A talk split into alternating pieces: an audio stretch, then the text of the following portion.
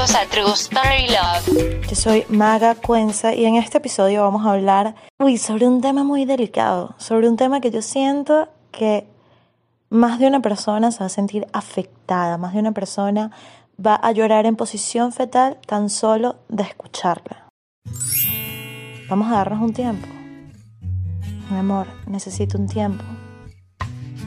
O la que duele más, porque uno no entiende por qué, por qué, qué es esta de, este, este no era mi mejor momento para, para iniciar esta relación, este no era el, el tiempo exacto para que lo nuestro funcionara. Cállate, imbécil, te odio, me voy a matar.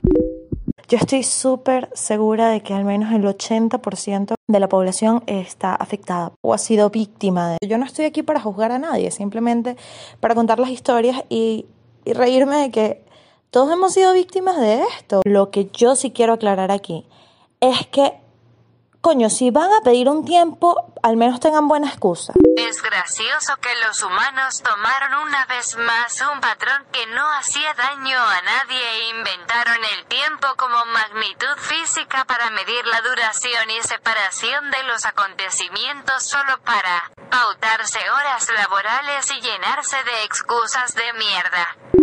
En el episodio de hoy presentamos Reclamo mi puesto.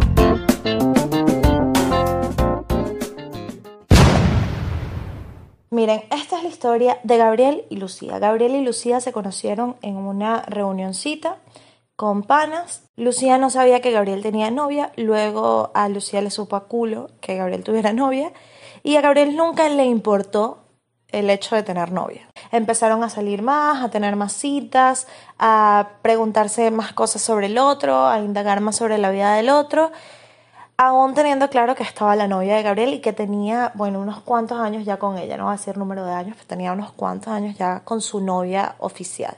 Gabriel terminó con su novia, Lucía pensó que iba a ascender de cargo y no, no. Resulta que Gabriel llamó a Lucía y le dijo, mira, lo siento, pero ahora quiero estar solo. ¿Ok? Podemos hablar, podemos seguir siendo amigos, pero quiero estar solo.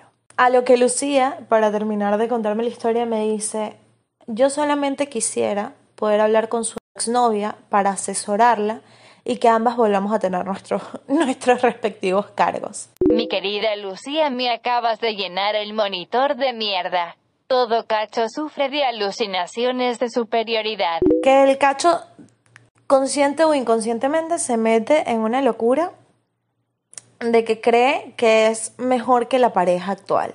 ¿sí? E- Eso es lo más, lo más gracioso de- del cacho, que es como...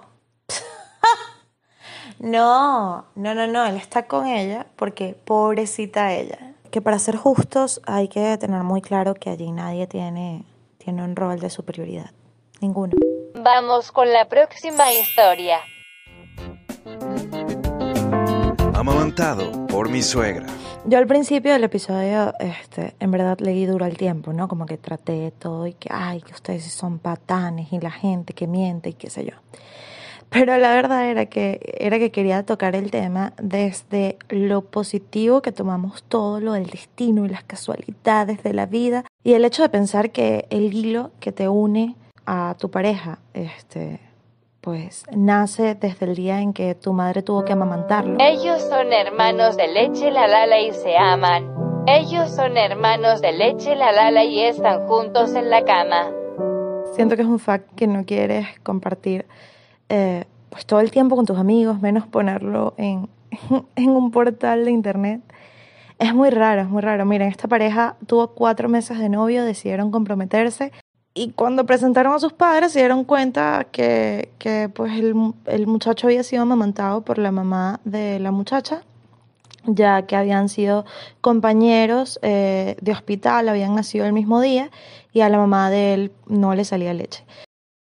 Es muy raro, es muy raro y yo siento que las personas ahorita eh, con el tema de amamantar pues le están sacando un montón de beneficios y siento que si alguien, alguna mamá de esas obsesivas y, de esas mamás que están obsesionadas con la maternidad y el hecho de amamantar, escucha esto, va a sacar que sí, otro beneficio de, de la amamantada. Como que, bueno, yo no quiero tener este, un hijo o una hija soltera, entonces voy a amamantar a su futura pareja para que entre ellos nazca y exista un vínculo, porque esta gente habla de eso como si fuera lo más mágico, ¿sabes? Como que mi mamá amamantó a mi novio y esto nos unió para el resto de nuestras vidas. Bueno, eh, allá cada quien con, con, lo que quiere. Ven, que el amor es así, muchachos.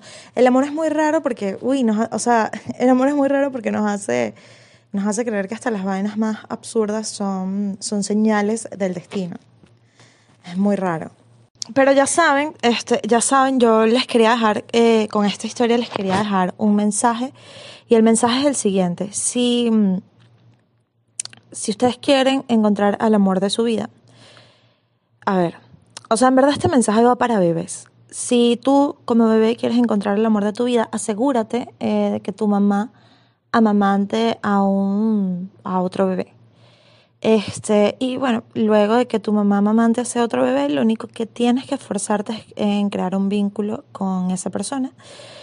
Porque pues ya el destino lo, lo marcó así. O sea, ya hay como la semillita de la leche materna ya está sembrada, solamente tienes que trabajarlo un poquito más y ya. Este, eso sí, eh, niño o niña, bebé, eh, procura porfa, este, no, a ver, ¿cómo te explico?